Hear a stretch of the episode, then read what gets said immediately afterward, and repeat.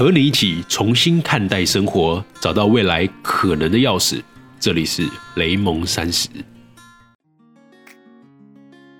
Hello，大家好，我是雷蒙。Hello，大家好，我是柚子。又来到我们的周六了，周六就是固定要回复盟友们的问题。嗯，盟友是我们这几天在 IG 上投票大家选出来的，有猴塞雷跟雷队友这几个选项，然后最后大家觉得不要叫听友或读者，就以后叫大家盟友。对，不然其实叫用户也觉得怪怪的，嗯就是太互联网的用词，然后又想要就是跟大家拉近一点距离，然后就觉得嗯会比较有熟悉的感觉，所以我们就定了一个就是以后称呼我们的听众朋友们的一的昵称。嗯，对，大家还记得我们上一次有说过，就是如果给了五星评价，我们就可以有优先的回复权嘛。但是啊，我们昨天收到很特别的，把五星评价分期付款的一星评价。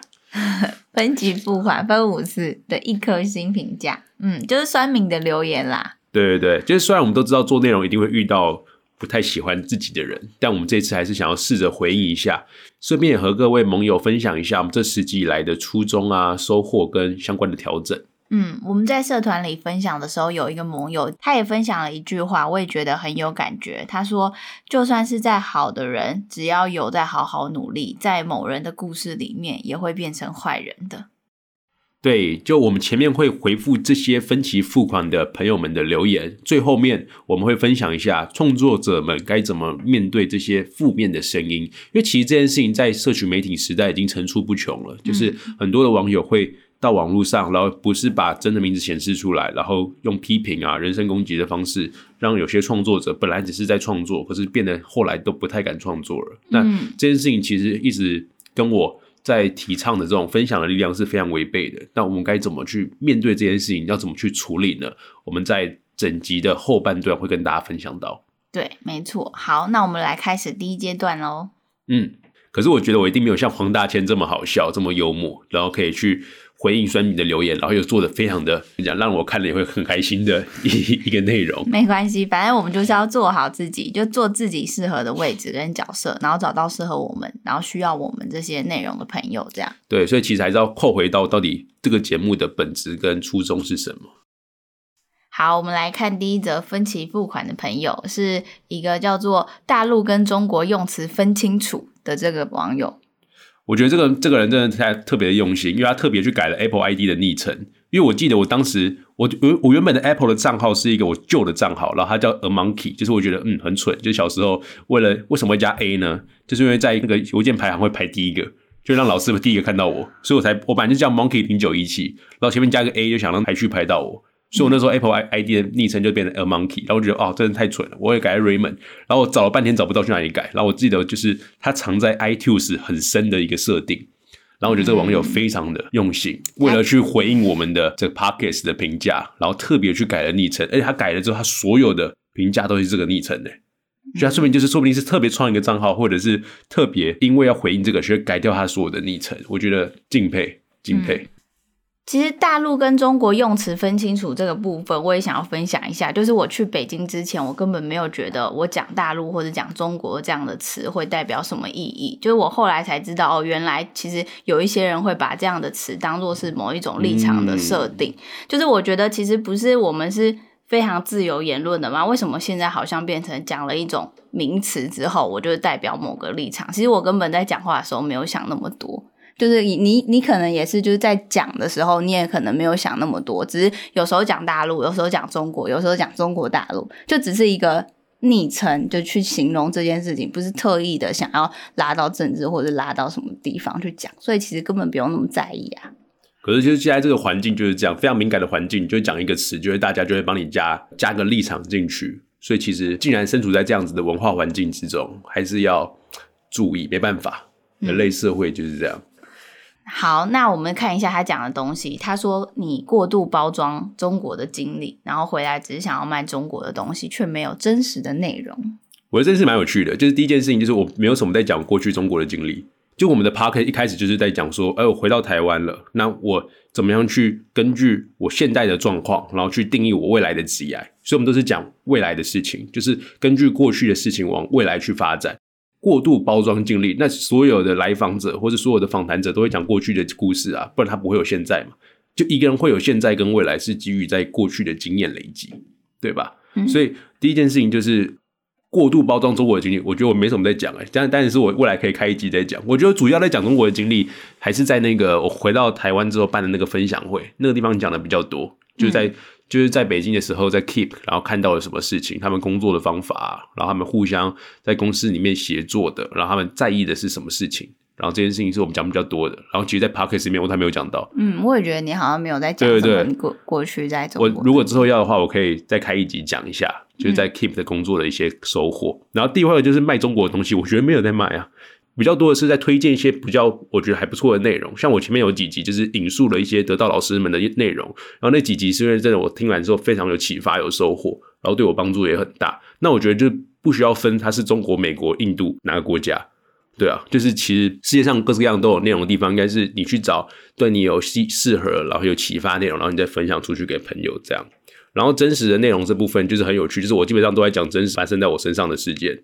不然我前面几集就是讲我回来台湾之后，我在寻找我的职业定位嘛。对，那如果这不是真的话，那我好可怕，我我可以成为一个小说家，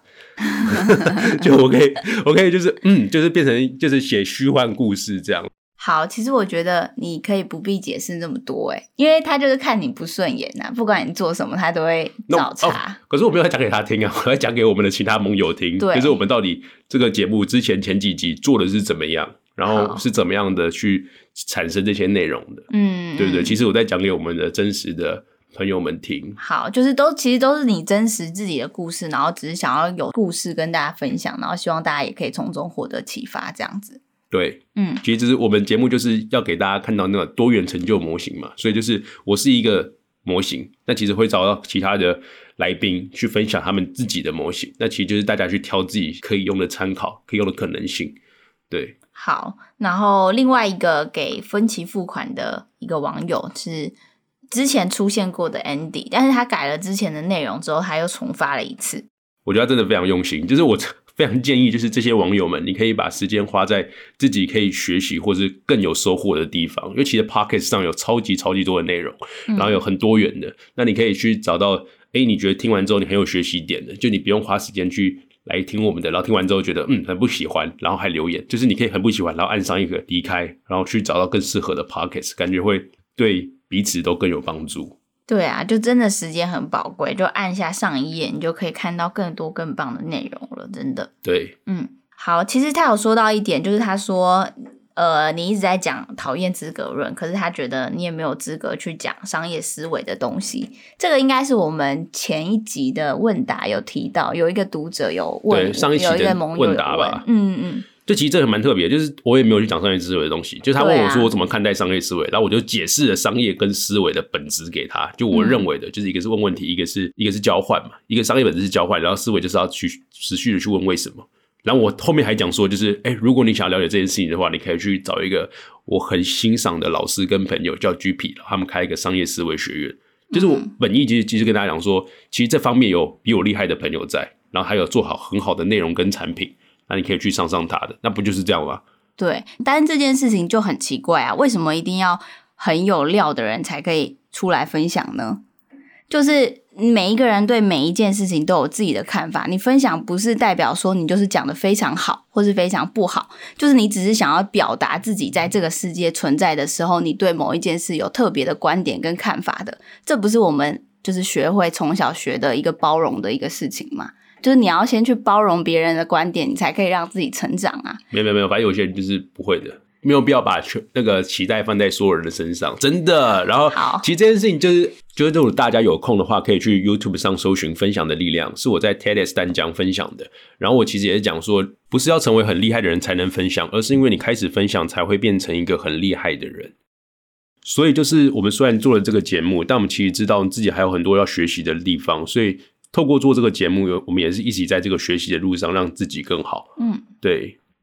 好，那我们就进入第二部分，就经常跟大家讨论的创作者们该怎么去面对这些负面的声音呢？嗯，其实就是很多人才刚开始分享内容，然后愿意去写一些他自己觉得有收获的东西的时候，如果一开始就受到否定或攻击的话，其实很容易在一开始就经营不下去。然后甚至说一些在网络上啊、网络霸凌啊什么，其实都是因为这样子，就是很长时候就是在你一开始愿意去做某一件事情的时候，然后就受到负面的情绪或负面的攻击，就会导致你自己会有更多呃不敢去尝试，或是觉得好，觉得我自己这样子好像做的不好，然后就害怕、担心这样。对啊，这其实就跟以前小时候一样，就是我们长大之后都会觉得说，为什么很多小孩不敢去尝试一些新的东西？因为他在成长过程中，爸妈或是老师们或者身边的同才们讲说，你不要做这件事情啦，又不好，然后又没人叫你做这件事情，不要去做尝试，不要去做冒险，你就要去符合社会上给你的道路啊。那这就其实我们是我们这个节目最讨厌。就我们这节目最讨厌就是大家被安排到某个道路之后，然后还没有自己选择的空间。对啊，就像我其实自己一开始写作也是一样。我当时开始写作是我在化工系大二的时候，然后那个时候其实因为说考试跟课压力很大，可是我还是在写我的 blog。然后那时候 blog 真的没什么在看，就是我自己写开心，就会记录我个人的学习历程。嗯，结果呢，我一天印象很深刻的是，上课的时候老师突然间就点名，他就说：“侯志勋，听说有同学说你在呃网络上写部落格这样，可是你又不是文学院的，你是工学院学生，你就要把事情把把考试考好啊，不要去写那些文章没有人会看的。”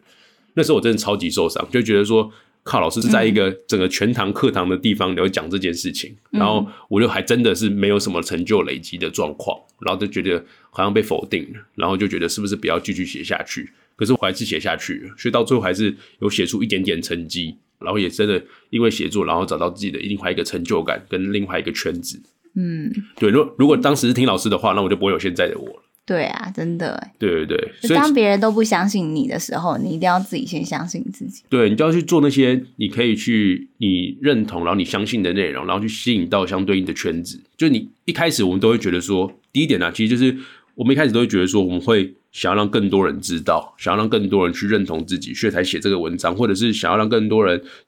找到更多人跟你一起学习的。因为很多人一开始在写内容的时候，分享内容的时候，都是把你在学习或是在这个路上的一些所见所闻分享出来，因为真的是透过分享，你可以学习更多。可是其实第一点就是最重要的，就是要分众对待。嗯，分众对待。对，就是我们不能要求，就是所有人都要专心的喜欢我们，或者聆听我们的，或者是来阅读我们的内容。就像我去演讲也是一样啊。嗯。就演讲的时候，我一开始演讲的时候，我都很受伤，因为可能就是坐后面的几排的人，他们都会自己低头划手机，就没有在看我这样。然后我就觉得说怎么办？我要想办法去跟后面人有个互动，然后一直叫后面的人。然后其实后面人就是不想来，不想听，就他们就觉得他们会之所以坐后面，就他们自己有自己的事情，或者他们自己有认为他们更重要的事情。所以把板就已经没有放心在你身上了。你一直去跟后面的呼喊，他就觉得你很讨厌。而且这最重要的是，你会忽略到那些坐第一排的人，因为坐第一排的人是已经下定决心来说，好，我今天这个时间就是来跟你互动，来跟你学习，一起来一个交流讨论。那你一直跟后面的人呼喊的话，你反而。忘记那些其实一开始你最应该把握的第一排、第二排的人。嗯嗯，对，所以其实到这个节目的制作，我们都会觉得说，如果有料的留言跟我们的很好的互动，我们一定会参考去改进。但如果你只是为了展示你自己高高在上，或是用最偷懒的方式把别人打压，又其实觉得最偷懒的方式就是把别人打下来，因为你就相对位置比他高了。嗯，所以你透过用骂人的方式让别人不敢再继续前进，那你其实就赢了。这是我觉得一个最偷懒的方式，因为你不用透过成学习，学习跟成长都是痛苦的。就我们两个一起停滞不前，我只要把你打压下去，我就赢了。对对对对对，就我们都不用进步。我自己因为我自己不想进步。对，你不想进步，就进步是痛苦的，因为进步要学习很多东西，要沉淀，然后是要一段时间的，就跟你健身一样是痛苦的，它是一段漫长的旅程。如果你们两个现在一样对自己的身材不太满意，那你很简单，就你持续运动，然后你让另外一人说啊，你现在很好啦，不需要去努力的。他停滞的时候，你就成功了，因为你就获胜。这是一个最偷懒的、最偷懒的成长方法，所以我觉得对于这这些类型的人，就是大家第一件事情就是要分钟对待。然后，如果对于那些不是你圈子里面的人，真的要练习，就是笑笑就过了。就是我们应该更专心的在那第一二排的适合正确的群众朋友们。嗯嗯嗯。呃，不是群众，第一排跟第二排最重要那些朋友们，这些后排在划手机的，我认为就不要理他了，你就当做没看到，视而不见，这样对自己也比较好。对，就是专注在那些喜欢我们身上、认同你你做的东西的那些人身上。对，还有跟他们互动，你才可以更有收获。嗯，好，那第二点呢？你觉得怎么面对比较好？我觉得第二点，其实我们多多少少都会有讨厌的人，这是换个角度啊，就是其实每个人都会有讨厌的人，那我们要去找到这个人的学习点，比如是一直去骂他，就避免自己成为那个偷懒学习者。嗯，举例来说好了，嗯就是我刚刚讲到，就我们多多少少都会有讨厌的人或事情。嗯就像我很喜欢蔡康永讲过一句话，他说：“情商高并不是没有情绪，而是在你情绪展现的时候，你不会伤到其他人。”他甚至还举个例子，他就问了大家说：“你觉得周杰伦跟林志玲谁的情商比较高嗯，？”然后那时候他说是周杰伦。哈，我刚刚答案是林志玲你看他说因为林志玲其实不太会把他的情绪流露在外面，就是隐变成你不要去伤害人，反而隐藏了自己的情绪，对对对健康，他说其实林志颖就比较不会有什么样的情绪的波动。他说对于这样子来说会比较辛苦，所以如果像周杰伦来说，他很常把他的情绪分享出来，嗯裸露出来，可是他其实不太会去伤到其他人。他的本意是良善的，所以他觉得周杰伦的情商会比林志颖相对还要高。嗯，对，所以其实对于我们来说啊，就是我觉得时间是有限的，大家都一样。那我们应该会找寻那些可以学习、可以收获的点。就是我们一样会讨厌某个人嘛，就像我可能会讨厌某些网红，我也可能不太喜欢，但我可以去想象看，这、他这件事情我做得到吗？为什么可以做得这么好？这件事情是我可以做到，我可以做到这么厉害吗？就你可以去看到他有什么是你可以学习的点，就你不用一直去抓他那一点让你不舒服的点，都不舒服的点，然后一直去打。可以看看看这一个人有什么地方是你可以学习的，或职场上，嗯你可能会遇到有些同事，就是他某种行为是让你很很很讨厌的。嗯，其实我在北京有一个蛮不喜欢的同事，就是他都呃，他就是很可以用他自己的女生很漂亮，然后女生就是呃各种人脉关系去达到他的目的，然后他自己就躲在背后，只要一直发号施令这样就好了。但是我就是觉得，我后来就是自己也想想说，为什么他可以用这样的方法？就是其实他这样的方法也是一种手段跟一种嗯呃人脉关系的培养，就是他可能有他自己沟通的方式，我可以去学习的。对啊、这就是商业，就是他他怎么去交换嘛，对他怎么用他的他的特色、他的特质，然后去换取到他的事情。嗯其实我们虽然很不喜欢这个人好了，可是其实他的某些方法是我们可以学习，因为我们做不到，所以我们可能产生一种嫉妒心，会讨厌他。对，对，这就是我们很底层可能可以去学习改进的地方，但很难做，可是就要试试看。嗯，对，所以主要就是第一个就是分钟对待，第二个就是我们都一定会有讨厌的人，这个绝对是天经地义的。就我们不可能去隐瞒自己的情绪，这样子很不舒服，很辛苦。那我们可以怎么样从我们讨厌人身上获取一些参考改进的点？我觉得是我们这两点都要去好好学习的。对，最后的结论就是，我们不要去取悦任何人，应该去做自己，然后去吸引那些需要你的朋友们。就像这个节目一样，就是我们当然知道我们做这件事情是吃力不讨好的，因为我们没有去推崇那些社会上传统意义上认为那些非常成功的追逐名和利的各种个案。我们想要去让大家看到，在这个社会既定的成就框架之下，有哪些我们可以去尝尝试的可能性。那这件事情当然就是跟过去认为的事情是不一样的。那所有变化的事情就会造成期待的落差，造成落差就会造成讨厌。所以其实社团里面的盟友们也有讲过啊，他说其实纸牌屋说过，痛苦有两种，一种使你更加强大，一种只是为了折磨你，浪费你的时间。对于后者啊，其实越早结束越好。所以做联盟三十的我们啊，其实很快乐，但其实也有很多痛苦的地方。就是其实因为我们知道我们在过程这个过程有很多地方做的不够好，然后时间又不太足够，所以我们才重新反思说，我们真的要一周三集嘛？对，对因为我们改掉了我们的时间。对，因为其实我们有自己的正职工作嘛，然后有自己的家庭生活要顾，然后有自己的一些其他的个人琐碎的事情，所以我没有办法再把联盟三十排进来，然后把其他事情分担掉，但其他事情也做不好。嗯但是很多事情做不好，我们压力更大、更痛苦。对所以我们把它时间改成每周三、每周六，一周变两集这样。嗯，嗯，那我们希望透过把时间的降低，然后把频次的降低，我们可以把品质更好的东西给大家。所以最近柚子也在社团里面很认真的经营我们这个盟友的互动，那我们希望可以不只是让盟友们认识我们，我们是可以帮盟友们互相认识，形成一个社群网络这样。对，就是在社团中会有更多大家的去分享他自己的故事，然后我们可以从这些故事去找到不一样的成就模型，然后邀请他们来上雷蒙三十。对对对，所以其实我们最近也在在安排第二位的而立人物了，那请大家敬请期待。那我们今天周六就这样子喽，好，然后记得如果要给我们评价的话，不要分期付款哦。嗯，一次付款成功，对，拜拜。谢谢，拜拜。